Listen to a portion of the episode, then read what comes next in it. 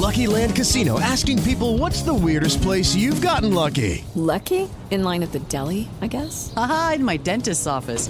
More than once, actually. Do I have to say? Yes, you do. In the car before my kids' PTA meeting. Really? Yes. Excuse me, what's the weirdest place you've gotten lucky? I never win and tell. Well, there you have it. You can get lucky anywhere playing at LuckyLandSlots.com. Play for free right now. Are you feeling lucky? No purchase necessary. Void where prohibited by law. 18 plus. Terms and conditions apply. See website for details. Rayados, Julio Davino, el arbitraje nos afectó. Y creo que todos los rayados nos sentimos perjudicados por, por eso y, y sí quiero decir que se va a transformar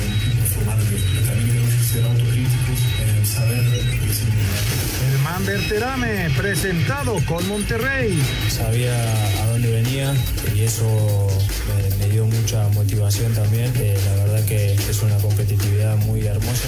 Venti Robles, el tri debuta contra Jamaica. Ahora mismo estamos súper concentradas en, en Jamaica, en contrarrestar esto porque van a ser jugadoras muy rápidas. Todos estamos en la mentalidad de hacer el mejor partido ante, ante Jamaica.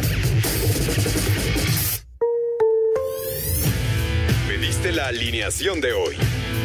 Desde el Montículo, Toño de Valdés. En la novena entrada ganan de todas las formas posibles. Es espectacular lo que están haciendo.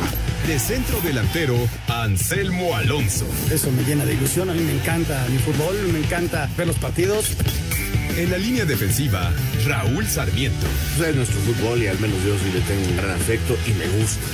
Actualiza y aumenta tus conocimientos deportivos con nuestros expertos. Espacio Deportivo de la Noche. Estos son los encabezados en las páginas de internet. Record.com.mx Chofis López no seguirá en San José Earthquakes y regresará al rebaño. El jugador no entra en planes de Ricardo Cadena, por lo que se definirá su futuro en los próximos días. Mediotiempo.com Tigres ficha Jordi Caicedo. Los felinos concretaron su primer refuerzo para la apertura 2022. El conjunto llegó a un acuerdo con el Cesca Sofía de Bulgaria por Jordi Caicedo, atacante ecuatoriano de 24 años.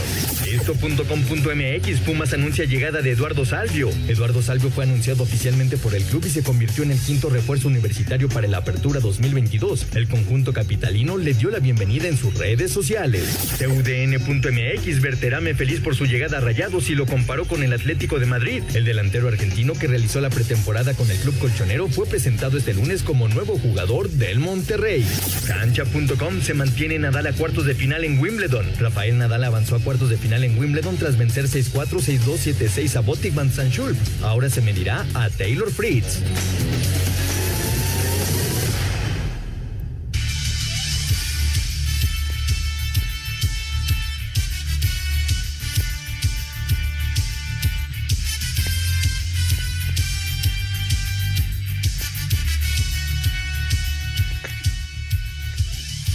Amigos, ¿cómo están? Bienvenidos. Espacio Deportivo de Grupo ASIR para toda la República Mexicana. Lunes, hoy es 4 de julio del 2022. Saludándoles con gusto, Anselmo Alonso, Raúl Sarmiento, señor productor, todo el equipo de ASIR Deportes y el Espacio Deportivo, su servidor Antonio Levaldés. Gracias, como siempre, a Larito Cortés por los encabezados. Hoy Diego Rivero está en la producción, Paco Caballero en los controles, Rodrigo Herrera en redacción. Abrazo para ellos. Raúl Sarmiento, ha comenzado ya la liga después de eh, pues eh, algunas semanas de espera y de preparación, etcétera, etcétera. La liga comenzó con una buena cantidad de goles, aunque curiosamente América y Chivas en sus partidos no hicieron goles y terminaron cero por cero en la visita del Atlas al Estadio Azteca y la visita de Juárez al Akron. ¿Cómo estás, Raúl? Abrazo, ¿cómo andas?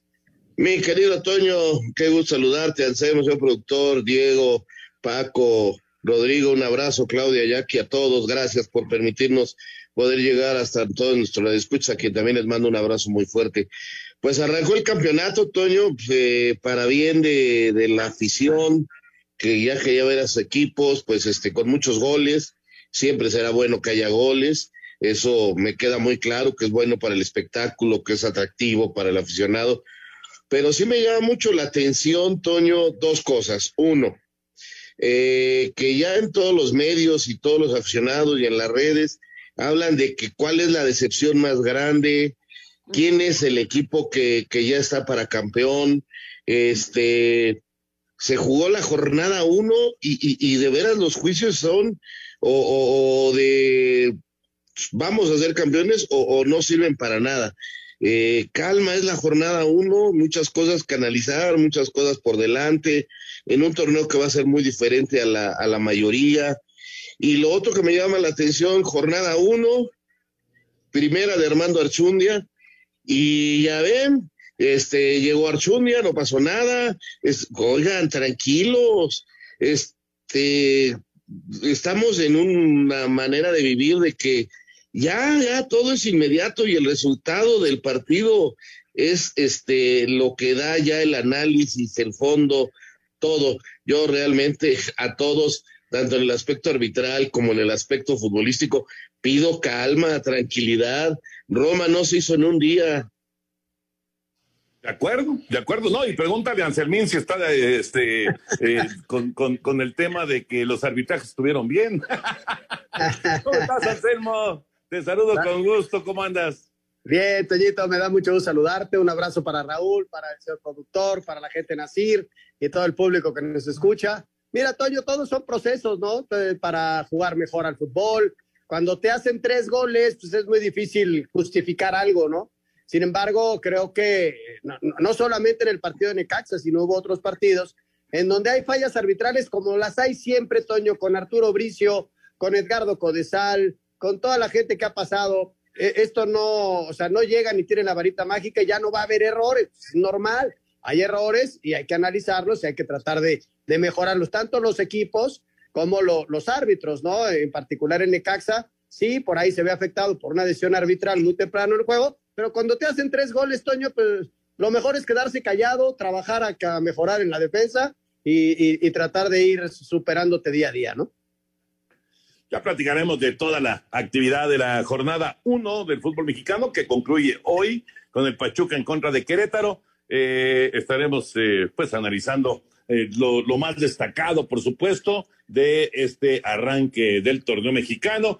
también arranca, pero el día de hoy, eh, o ha arrancado ya el eh, premundial de las Chavas y hoy juega México en un partido muy interesante en contra de Jamaica. Este premundial femenil es en Monterrey. Eh, el último reporte era 2 por 0 de Estados Unidos sobre Haití.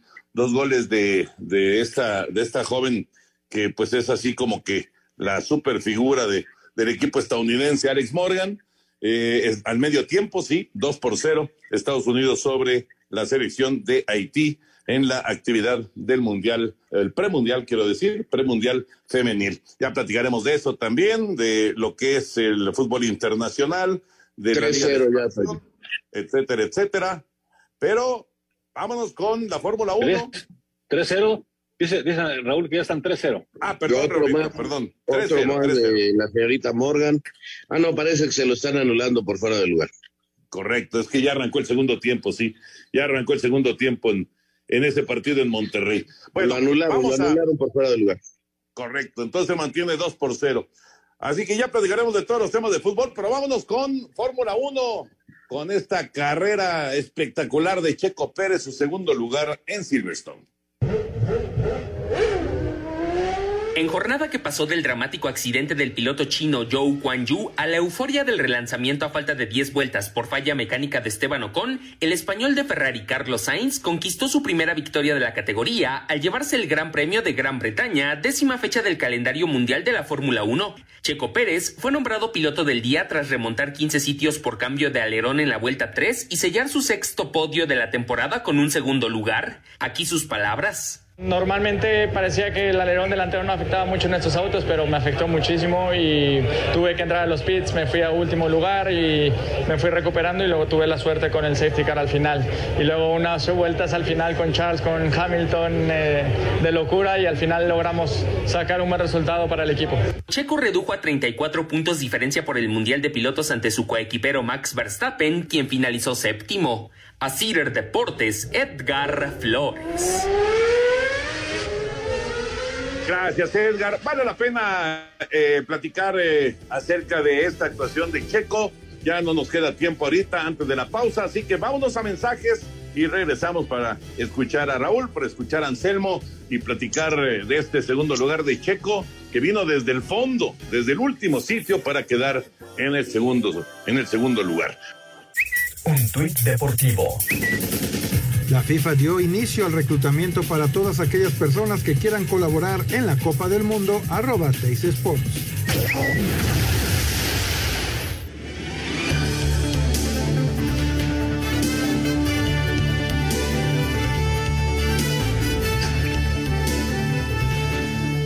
Aquí estamos de regreso en Espacio Deportivo. Queda pendiente el comentario, Raúl Anselmo, de esta gran carrera de Checo Pérez. La verdad extraordinaria, Toño.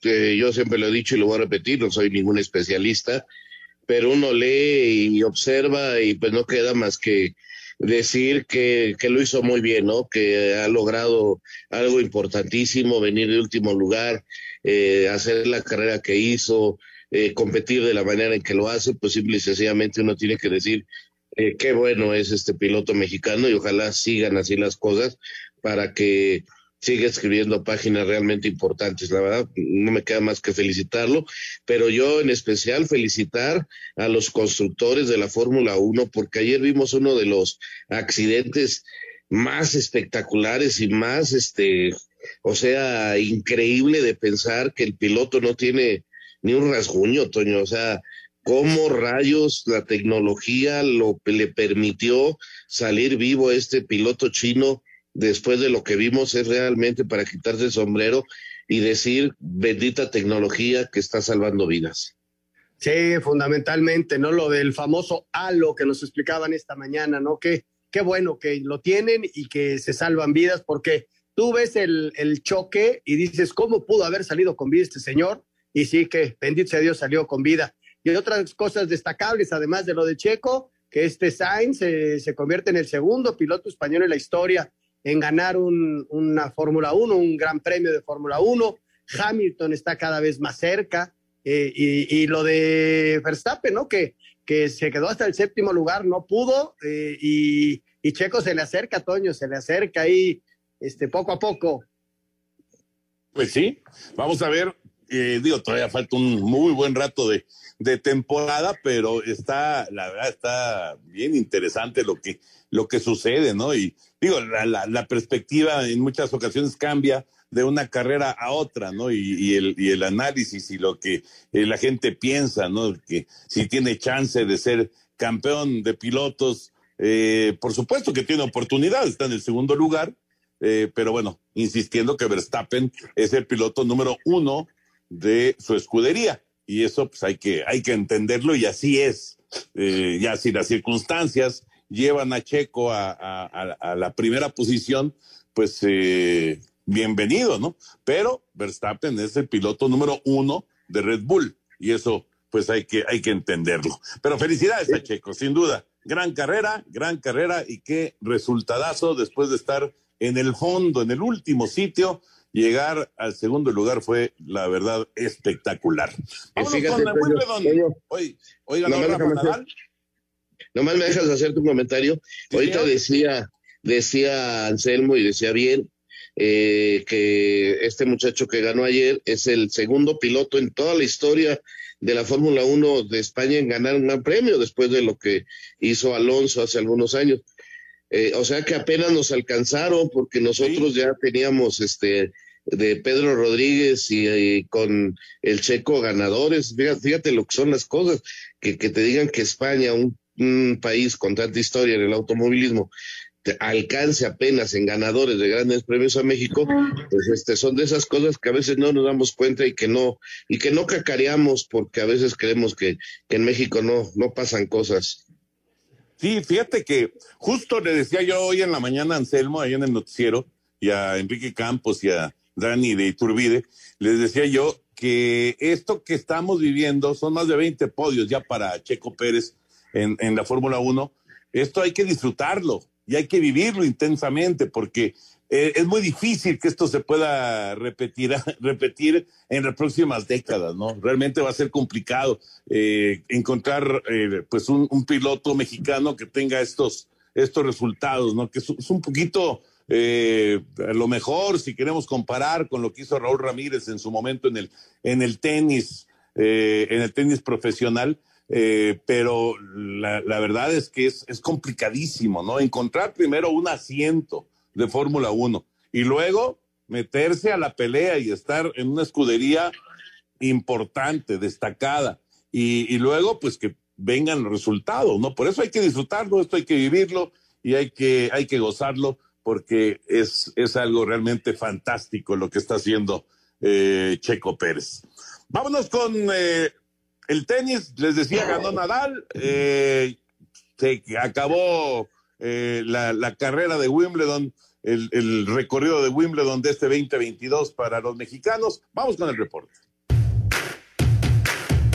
Por octava ocasión en su carrera, el español Rafael Nadal avanzó a los cuartos de final de Wimbledon luego de vencer por 6-4, 6-2 y 7-5 al neerlandés Botti van de Sands Club, ronda en la que enfrentará al estadounidense Taylor Fritz, su verdugo, en Indian Wells 2022, quien dominó en sets corridos al australiano Jason Kluber. México se quedó sin representantes tras la caída de Santiago González, en dupla con el argentino Alejandro Molteni, a manos de los estadounidenses Jack Sock y Denis Kutla. Simona Halep, representante de Rumania, sorprendió por 6-1 y 6-2 al español A4 del torneo, Paula Badosa, el chileno Cristian Garín dio el segundo batacazo de la jornada al eliminar en cinco sets al australiano Alex de Minor, mismo número de parciales en los que el estadounidense Brandon Nakashima cayó ante el polémico Nick Kyrgios, figura del tenis que recibió multa de 10 mil dólares por conducta antideportiva a raíz de su juego contra Tsitsipas. Asir Deportes, Edgar Flores. Gracias, Edgar. El reporte de lo sucedido en eh, Wimbledon. Juliana ya quedó fuera en las damas, en dobles. Ya quedó fuera también en dobles eh, Santiago. Y bueno, hicieron un buen torneo, pero ya, ya se acabó su participación. Y lo de Nadal, pues eh, súper atractivo, ¿no? Digo, Alcaraz ya se quedó fuera. Es lo que yo platicaba hace unas semanas acerca de, de la consistencia, ¿no? De lograr ser consistente. Por eso las carreras de Nadal, de Djokovic y de Federer son fenomenales, porque han tenido una consistencia de años y años y años. Vamos a ver si Alcaraz encuentra esa consistencia, ¿no? Claro, Toño, está ahora sí que saliendo del cascarón, este muchacho va a ser una figura, va a ganar eh, muchos torneos seguramente, pero vamos a ver su consistencia si lo lleva a convertirse en los de los grandes, grandes, ¿no? Por lo pronto de que va a ser un gran jugador, eso es una cosa que, en poco tiempo vamos a ver. ¿Qué tan grande? Pues vamos a también esperar, pues solo el tiempo nos podrá decir. Sí, sí, sí, a ver cómo lo tratan las lesiones y esa consistencia que mostraron estos tres monstruos en la historia del tenis. Y lo que ya se ve venir, Toño, y ya lo veo, si no pasa algún accidente esos raros en el tenis, el Nadal Djokovic en la final, ¿eh? Va a ser una final de alarido. a ver qué dice Kyrgios, ¿eh? A ver si Kyrgios no se les mete porque está jugando bien, ¿no? ¿Ya viste cómo de repente saca por abajo de la pierna? Sí, sí, sí, es un cuate, es muy especial. El otro día está en la conferencia de prensa y se puso a comer. No, no, es todo un caso ese, ese Kyrgios, la verdad. Es, es así como que el típico antagonista, ¿no? El que, el que siempre está ahí para, para caer mal y para molestar y demás. Pero qué jugadorazo, ¿eh? Qué jugadorazo. El partido con Sisipas del otro día, lo estuve viendo un buen rato. Es un jugadorazo ese Kyrgios. Pero ya veremos, el, ya veremos qué pasa. El Lili Nastase. El Lili Nastase de los tiempos modernos. Sí, sí, Raúl. Sí, sí, Rebeldes con, como pocos y groseros como muchos. 4 de julio, por cierto, eh, es eh, la independencia de los Estados Unidos, se festeja la independencia de Estados Unidos y entonces mucho juego, como dice Pepillo, se agarra tempranero en las ligas mayores. Milwaukee le ganó a Cachorro 5 a 2 en 10 entradas. Eh, Boston le ganó 4-0 a Tampa. Hoy, eh, obviamente, frenaron a, Isaac Paredes, que ha estado súper, pero súper enrachado. Se fue de dos nada con dos bases por bolas. Isaac, que el otro día, el sábado, pegó en un doble juego de Tampa, pegó cuadrangular en los dos partidos. Houston dejó en el terreno a Kansas City 7-6. Eh, también resultado final de, el día de hoy. Eh, los Marlines 3-2 a los Nacionales de Washington en 10 entradas. Tus Orioles ganaron 7-6 a los Rangers en 10 entradas también. Detroit 4-1 a los Guardianes de Cleveland en los resultados al momento, resultados finales. Y en un ratito juega Julio Urias y los Dodgers en contra de los Rockies de Colorado en Dodger Stadium. 8-10 de la noche estará comenzando el juego. Eh, Julio va por su séptima victoria de la temporada. Ahora sí, dejamos ya el tema de otros deportes. Ah, bueno, nada más mencionar lo de eh, la ex guerra civil, que los Diablos se llevaron la serie frente a los Tigres, dos juegos a uno. Ayer pegaron seis home runs los Diablos en el Alfredo Harp, seis home runs para derrotar 17-9 a los Tigres. Eh, una feria ofensiva tremenda. Y, bueno, pues eh, ahí está la presentación de Roberto Ramos, el nuevo eh, cañonero de los Diablos, este muchacho que tiene muchísimo poder, que estuvo cerca, cerca de eh, llegar a grandes ligas en este 2022, finalmente no lo consiguió. Y, después de muy buenos años en, en Asia, sobre todo en Corea, ha, ha llegado a la Liga Mexicana con los Diablos Rojos. Roberto Ramos, muy buen bateador, muy bueno, gran contratación de los Diablos que ya debutó y que pegó en su primer turno, además, cuadrangular. Ahora Oye, sí. Toño, Sí, señor. Nada más Sí. rapidísimo, lo de Carlos Ortiz, ¿no? Que cambia Ah, de, sí. de- de liga en el golf allá en los Estados Unidos y en este primer torneo logra la segunda posición y pues se gana una cantidad de dinero que nunca había ganado en la PGA y por eso pues ahí está la razón de que los mexicanos cambiaron como de liga, ¿no? Se fue, fue- se fue con los árabes y en este primer torneo en Portland, segundo lugar, Toño. Es que imagínate, a ver Raúl, el segundo lugar le da a Carlos Ortiz dos millones ciento veinticinco mil dólares. Si quedas en último lugar, si quedas en último lugar de, de- de- de un torneo live, de estos, de, de la- de la nueva liga eh, eh, que está patrocinada por los árabes, si quedas en último lugar, ganas 125 mil dólares. Entonces, imagínate nada más lo que es de atractivo para, para los golfistas, eh, que claro, desafían a la PGA y lo que quieras, pero pues es que es un dineral. Yo con el bolsillo no puedo estar peleado con nadie, ellos sabrán y, y lo entiendo perfectamente. Simple y sencillamente no hay por qué decirle que no al dinero, ¿no? Eh, Suena lógico, pero pues, suena lógico, Toño. Punto. Uno te da prestigio y el otro te da dinero. ¿Qué me hace falta ahorita? Pues la feria. y Se fueron por el dinero. Imagínense, más de dos millones de dólares por un segundo lugar en el golf para Carlos Ortiz.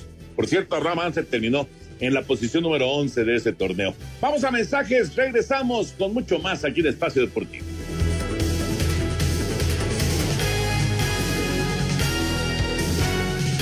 Espacio Deportivo.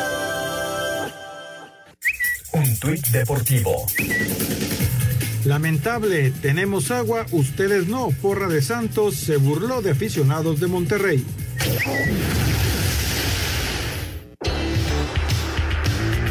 Inició el Apertura 2022 y la fecha 1 fue dominada por los visitantes. La temporada arrancó el viernes con duelo de goles en el triunfo del Puebla sobre Mazatlán de 4 a 2. Un día después de lo programado, el Toluca con buenas actuaciones de sus refuerzos se impuso en Aguascalientes al Necaxa por 3 a 1. Chivas resintió la baja de JJ Macías, no tuvo punch e igualó a cero con Bravos. El Chaquito Jiménez le dio el triunfo por la vía penal al Cruz Azul frente a Tigres de 3 a 2, en lo que fue el de Diego Aguirre en la Liga MX. Aguirre habló sobre los méritos de sus jugadores para ganar en el universitario. Creo que si analizamos el partido, creo que fuimos los justos ganadores. Este, aprovechamos los momentos para, para marcar las ocasiones que tuvimos. Y creo que tuvimos la, la personalidad también como para superar momentos de dificultad que tuvimos al recibir los goles. Y, y bueno, ganar en este estadio se sabe que es muy difícil. En algo que ya es costumbre, Guillermo Ochoa volvió a ser el héroe del América en el empate a cero frente al campeón Atlas. El domingo, los Pumas no pudieron vencer en casa a los Cholos al terminar igualados a uno en Ciudad Universitaria. El portugués Renato Paiva tuvo su estreno en México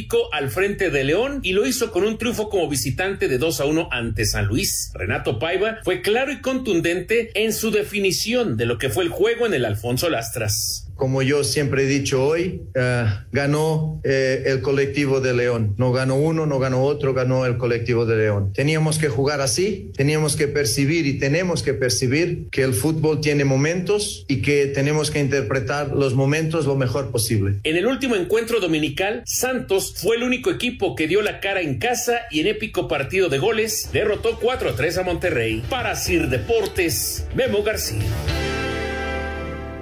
Gracias, Memo. La información de eh, la Liga MX en su arranque, en su fecha número uno, que todavía queda pendiente con el Pachuca en contra de Querétaro para cerrar el día de hoy.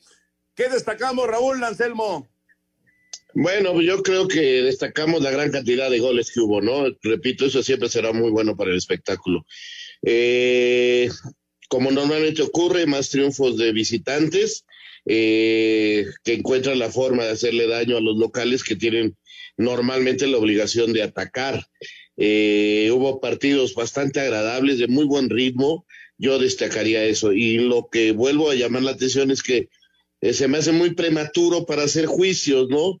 Eh, creo que entiendo perfectamente que hay equipos como América, como Cruz Azul, Chivas, Pumas, Tigres, Monterrey, que este que no se les permite ningún parpadeo, porque inmediatamente viene la crítica, pero habría que analizar varias cosas para encontrar los porqués de los resultados, ¿no?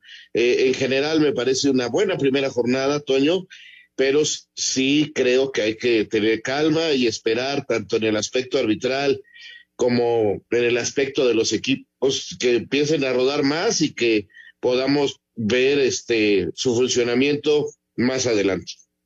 Yo destacaría la victoria de Cruz Azul, que se mete al volcán y gana. Se me hace una, un triunfo buenísimo.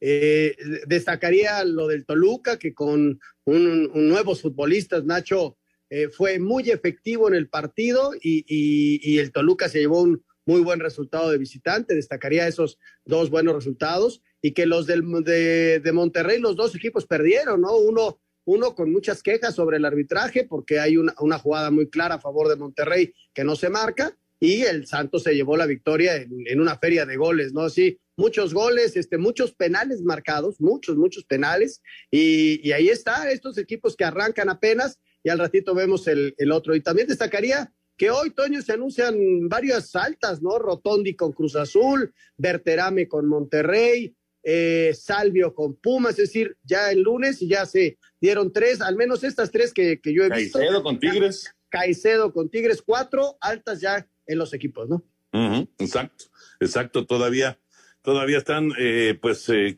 comple completando, ¿no? Eh, armando, terminando de armar a, a, los equipos de la Liga MX. Eh, algo curiosísimo, curiosísimo, en los partidos en los que hubo goles, en todos los partidos en los que hubo goles, el visitante anotó primero, en todos. Obviamente, el de América y el de, y el de Chivas, pues se fueron 0 a 0, América Atlas y Chivas en contra de Juárez, pero en todos los demás que hubo goles, siempre el visitante marcó primero. Y el único que fue capaz de revertir la situación fue Santos para ganar en casa. Todos los demás fueron o empates o victorias del visitante. Así que eh, típico arranque de campeonato en México, ¿no? En donde si quieres hacerle al, al, al pronosticador, pues normalmente te vas con un oso enorme, ¿no? Sí, pregúntamelo a mí. Pero bueno, eh, te digo en términos generales, lo que me gustó fue el ritmo, la dinámica que impusieron la mayoría de los partidos. Eh, creo que tuvieron cosas bien interesantes. Eh, incluso veo que hay mucha decepción por el 0 a 0 del América contra el Atlas. Yo creo que fue un partido no tan espectacular. Que, que los partidos sean espectacular jugando el Atlas es muy complicado. Dicen que Ochoa salvó al América, pero no dicen que, que este que Camilo lo salvó cuando enfrentó mano a mano al chico este que, que colocó en la cancha el América, ¿no? Mano a mano, eh, que era pues prácticamente gol y que el muchacho se puso nervioso y, la presencia de Camilo lo, lo, derrotó, ¿no? Entonces, muy parejo, dos equipos que hicieron bien las cosas, en mi entender. Este, el Atlas es un equipo complicadísimo que sigue sin que nadie le haga caso y, y, y te repito, hablan más del América que del bicampeón porque América tiene esa manera de llamar la atención por tantos seguidores, pero fue un partido bien, bien interesante y yo creo que bien jugado para hacer la, la jornada número uno por los dos equipos, ¿eh? así que vamos a esperarlos y vamos a esperar más tiempo. Del Cruz Azul Tigres, un partido extraño con muchísimos errores, caray. Los goles que vimos no los, no creo que los veamos más seguido. Y lo de Monterrey para que se preocupe Víctor, ¿no? Porque iba ganando 2-0, lo iba ganando 3-2, quiere cerrar el partido, cambia línea de 5 como para decir, ya estuvo, vamos a acomodarlo, y le hacen dos goles. O sea, eh, como que su equipo en defensa no está muy bien, que digamos, y, y, que a un equipo de Víctor Manuel Billestil le hagan tantos goles y de esa manera, sí llama la atención, porque repito, él quería cerrar el partido y le salió, no le salió, y ahora las críticas son durísimas de que ya es un técnico viejo, dicen en Monterrey, que se parece al Tuca y que se parece a todos los que ya no dirigen. Yo francamente no creo que un técnico caduque así, pero caray, hoy en las redes se ven esas cosas y, y, pues está bien, uno respeta la voz del público, ¿no? Sí, hoy por hoy el resultado es inmediato. Te nominan el lunes y el martes ya tienes que sacar el resultado, si no ya empiezan las críticas durísimas. Esa, esa es una realidad, es lo que estamos viviendo el hoy por hoy en el fútbol y en todos, todos los sectores de la sociedad. ¿eh? Quieren resultados de un día para otro y, y, esto lo único que hay es trabajo y, conjunción y que los equipos vayan mejorando. Y, y así yo veo que, que, van a pelear muchísimo equipos que, que quizá no fueron tan espectaculares como bien explica Raúl, pero América y Atlas, Toño, van a estar peleando ahí. Este, yo, a mí el primer tiempo me gustó bastante pero no cayeron los goles y no por eso los dos equipos no, ni son falta de espectáculo, ni mucho. El Atlas es un equipo tan equilibrado que qué difícil es hacerles un gol y, y, bueno, pues no estaba Furcho, entonces este, ahí, ahí también hay que considerarlo, pero Atlas, Toño, va a estar ahí peleando junto con América, ¿eh? Sí, bueno, por supuesto, no, no, no es ya gratis que sea el, el bicampeón del fútbol mexicano, pero, pero, tienes razón, y tiene razón también Raúl, como que no le terminamos de dar el mérito ni a Coca ni a la gente de, los rojinegros de lo que han hecho en el, en el, último año en el último año futbolístico. Una, una pregunta rapidísima, antes de ir con la nota de la presentación de del jugador de Pumas, eh, que es una buena contratación sin duda. Eh, cuando se lesiona Roger, Raúl y Anselmo, ¿por qué la decisión del Tano de meter a Iker Moreno, si tenía a Viñas en la banca, tenía a Fidalgo en la banca, tenía a Henry Martín en la banca, me supongo que le sorprendió el, la decisión de, del técnico de la América. Sí, sí me sorprendió porque eh, yo pensé que iba a ser Fidalgo, el hombre que iba a entrar a, jugar en esa zona, ¿no? Eh, pero le tiene mucha fe a los jugadores que, que tuvo en la sub-20. Él considera que este tipo de muchachos en este momento le pueden dar más porque están mejor físicamente. Fidalgo inclusive estaba en duda, nada más jugó algunos minutos. Este, no, Viñas y, y Henry Martín, pues no, no, no van por los costados y no hacen trabajo de volante. Eso sí lo entendí perfectamente pero este sí apostó por la juventud. Lo de Emilio Lara le salió maravillosamente, lo del chico Martínez eh, creo que va bien, creo que tiene todavía que mejorar muchas cosas, este, pero caray, este sí me sorprendió y está él claro en que debe de este apoyar a los jóvenes, veremos cuánto tiempo los apoya y cuándo empieza el cabecita y todos a retomar su sitio, ¿no? Sí, sí, e, es de sorprender, pero también es un mensaje, Toño, para todos, ¿no? Que él va a, a, a, a ver a, los chavos. Desde luego que es la fecha uno. Vamos a ver en cuando empiecen a apretar los resultados, si sigue con los chavos, ¿no? También hay, hay que ver eso, es la oportunidad para que pudieran mostrarse. Pero bueno, se mostraron eh, en, en, un momento frente al, en casa, frente al bicampeón, o sea, que tampoco es tan fácil para los chavos. Que bueno, a mí me da mucho gusto, Toño, me da mucho gusto que le den chance a los chavos, este, todo mundo pide jóvenes, todo mundo dice hay que debutar gente, nos estamos quedando cortos y, y qué bueno que América pone el ejemplo, ¿no? Bueno, pues ahí está la contestación de Raúl y de Anselmo. A mí también me sorprendió sinceramente ya veremos, ya veremos cuántos minutos tienen a lo largo del torneo, ¿no? Tanto el caso de Moreno como el caso de, de, Román. Vámonos con eh, la información de Pumas, esta, este, este nuevo jugador que llega y que ilusiona al conjunto universitario. Los Pumas de la UNAM, por medio de un comunicado, hicieron oficial la contratación del mediocampista argentino Eduardo Toto Salvio, quien llega libre del Boca Juniors. De 31 años, Salvio ha jugado la mayor parte de su carrera en Europa, dos temporadas con Atlético de Madrid y ocho con el Benfica. Inició su carrera en Lanús y estuvo en las filas del Boca Juniors desde el 2019 hasta junio de este año. También fue parte de la selección de Argentina, que participó en el Mundial de Rusia 2018, en donde tuvo actividad en dos encuentros. Se espera que Salvio sea presentado este miércoles y que ya tenga actividad en la Liga MX este fin de semana frente a León. Para Sir Deportes, Memo García. Muchas gracias, Memo. La información. Entonces, a ver, estabas dando la, lista de, estos últimos que han llegado, que ya se han confirmado, Anselmo. Salvio con Pumas. Ajá, eh, Caicedo con Tigres. Ajá. El, eh, con Cruz Azul Rotondi.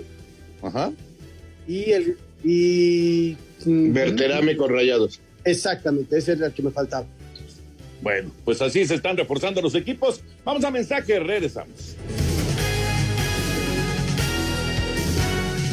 Espacio Deportivo. Un tuit deportivo. Cerca de volver, empresarios buscarán el regreso de los tiburones rojos del Veracruz, arroba récord-méxico. Espacio por el mundo. Espacio deportivo por el mundo. El mediocampista danés Christian Eriksen, quien sufrió un paro cardíaco en la pasada Eurocopa, será nuevo jugador del Manchester United con contrato hasta la temporada del 2025 en su regreso a la Premier League. En Francia aseguran que el Paris Saint-Germain presentará mañana a su nuevo entrenador, el francés Christophe Galtier, en una rueda de prensa en el estadio del Parque de los Príncipes. Gabriel Jesús es nuevo jugador del Arsenal procedente del Manchester City. El delantero brasileño de 25 años marcó 95 goles con los Citizens y será goner hasta la temporada del 2025.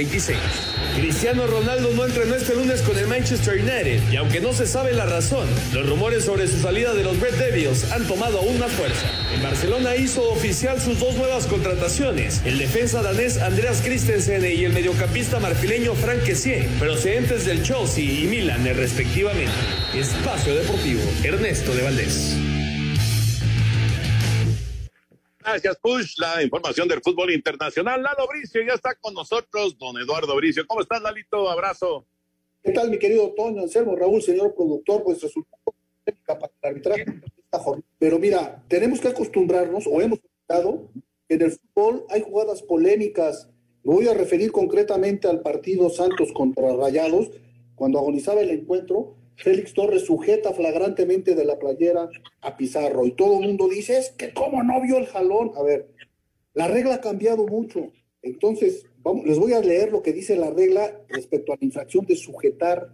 Dice, infracción cometida únicamente si el contacto de un jugador con el cuerpo o el uniforme de su adversario dificulta el movimiento de este.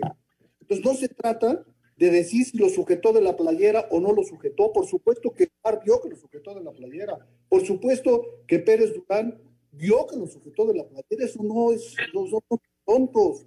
Lo que está en discusión es si esa sujeción le dificultó el movimiento a Pizarro. no le dificultó el movimiento a Pizarro. Y la opinión de Pérez Durán tampoco. Ahora, si alguien te dice, no, ¿sabes qué? Sí debió haber mercado penal porque en mi opinión Félix sí le, dificultó el movimiento a Pizarro, ok, entonces sí se lo debía de haber marcado penal, pero en la opinión de Pérez Durán no le dificultó el movimiento, sea, se acabó, yo no veo dónde está el robo, dónde está la conspiración, dónde está la estupidez, dónde está la falta de preparación, en fin, si se conoce la regla de juego, se sabe por qué Pérez Durán decidió no sancionarlo, ¿no? Entonces son jugadas polémicas, igual que la de Pumas, yo no alcanzo a percibir si sí le pega en la mano a Nicolás Díaz. Unos dicen que sí le pegó, otros dicen que no le pegó. Si el VAR no demuestra flagrantemente que la jugó con la mano, pero prevalece la decisión de Adonai, no entiendo dónde está la conspiración de... Bueno, a menos que creamos, queramos crear una polémica y crucificar a los hombres de negro. En la de Necaxa, de Thiago Volpi, a ver si da tiempo de explicarla. La única forma de evitar el castigo, el triple castigo, es que el, que cometa la infracción intente jugar el balón. Entonces, para Santander, Thiago Volpi intentó jugar el balón, yo pienso que no lo intentó jugar y fue directamente sobre su adversario y era penal y expulsión. Eso piensa Lalo Bricio. Yo creo que eso también lo piensa Anselmo Alonso. Pero Santander pensó que sí intentó jugar el balón y eso exime la tarjeta roja y queda en amarilla. En fin, son jugadas polémicas en las que no siempre tiene la razón la gente y tampoco tiene la razón el árbitro.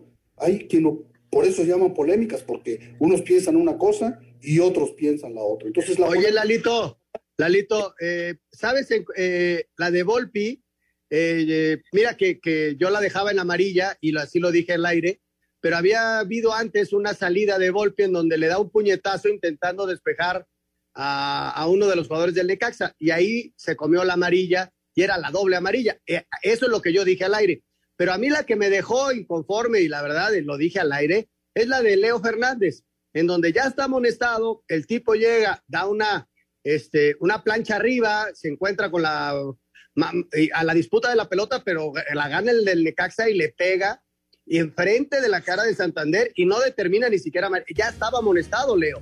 Entonces él mismo cuando da, la patada, él se lleva las manos a la cabeza sabiendo que le iban a expulsar. Era minuto 24. Si eso no influye en un partido, pues ahí sí. Yo creo que ahí sí se quedó Enrique. La verdad, así lo veo yo, ¿eh? Ahora, miren, una segunda amarilla y las segundas amarillas no son susceptibles de revisión en el bar, ¿ok? Puede ser Pero que... que la revise Lalo, si la tienes a un metro. Por eso. O sea, más allá de que la revise el bar, es sentido común. Se equivocó el árbitro, ya, fue un error sí, sí, se equivocó, por eso lo remarco, ¿no? Sí, se, se, equivocó. Yo pienso que no por eso perdió el Necaxa, ¿eh? yo pienso que le cambió el Toluca. Pero era otro partido, Lalo, era otro partido con 10 hombres el Toluca desde el minuto 23, era otro juego. Así es, pero yo pienso que estamos exagerando en las críticas sobre el arbitraje y tenemos que retomar al fútbol y dejar el paso al arbitraje. Que tengan una, Gracias, una... Lalito. Gracias, Lalo. Abrazo.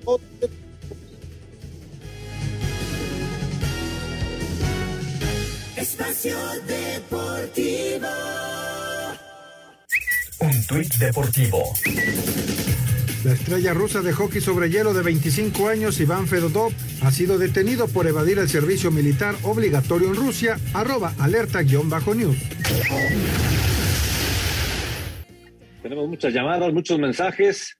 Laurita desde Querétaro, saludos, saludos a todos en cabina, que tengan una excelente semana. ¿Y qué piensan del nuevo refuerzo de los Pumitas? Y por cierto, ¿cómo les fue en la quiniela? Escuchándolos con gusto como todos los días. Gracias, Laurita. Gracias, Laura. Saludos. Por cierto, está ya la compensación del juego de Estados Unidos femenil, eh, allá en el, en el volcán. 3 a 0 le está ganando a Haití en este arranque del eh, premundial femenil que se va a desarrollar en la Sultana del Norte. 3 a 0 está ganando Estados Unidos a Haití y a mí me fue horrible en la quiniela. a mí también. A mí igual.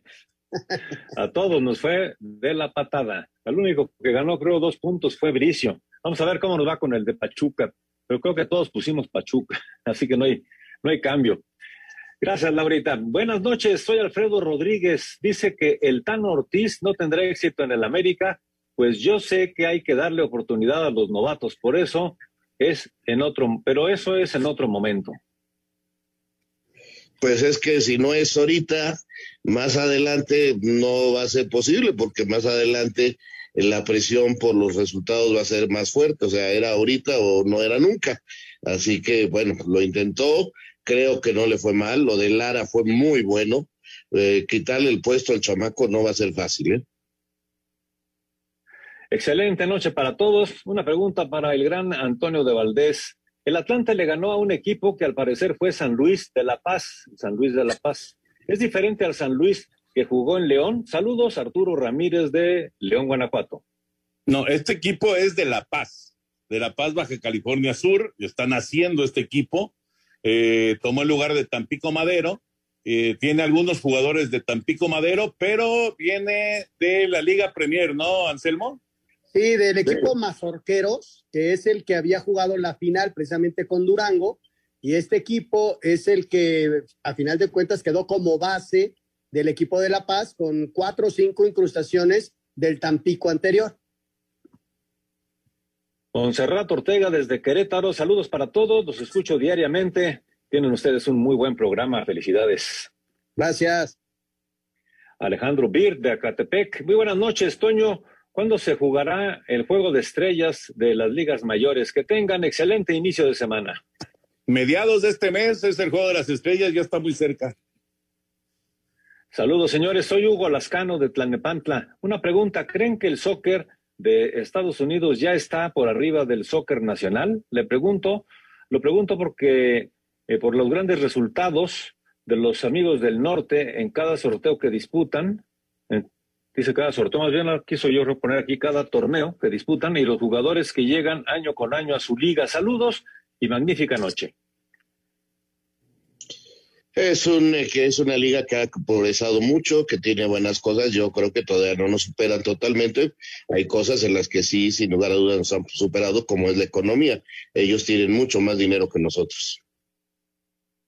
Buenas tardes. Ya no sé entonces para qué quieren el VAR si todo va según lo que piensa el árbitro. Entonces, mejor que lo quiten y que decida el profe Eduardo Mota de Iztapalapa, y que decida el, profe de parte de eh, Eduardo Mota de Iztapalapa. No, es que el VAR está para los errores que sean muy claros, no para las jugadas que sean polémicas. Es que es, es en donde creo que estamos confundidos, ¿no? Es en, en, las jugadas polémicas, que se puede equivocar el árbitro, claro que se puede equivocar, y, y para eso está el VAR que a veces no va a terminar siendo justo, como en esa acción que decía Anselmo de, Leo Fernández, bueno, pues también, eso también ocurre, ¿no?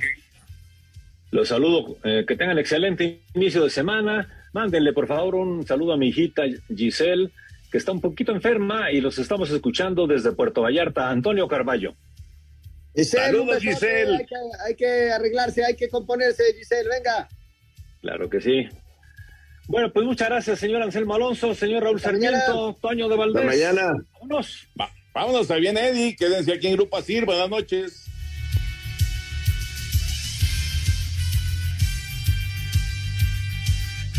Espacio Deportivo.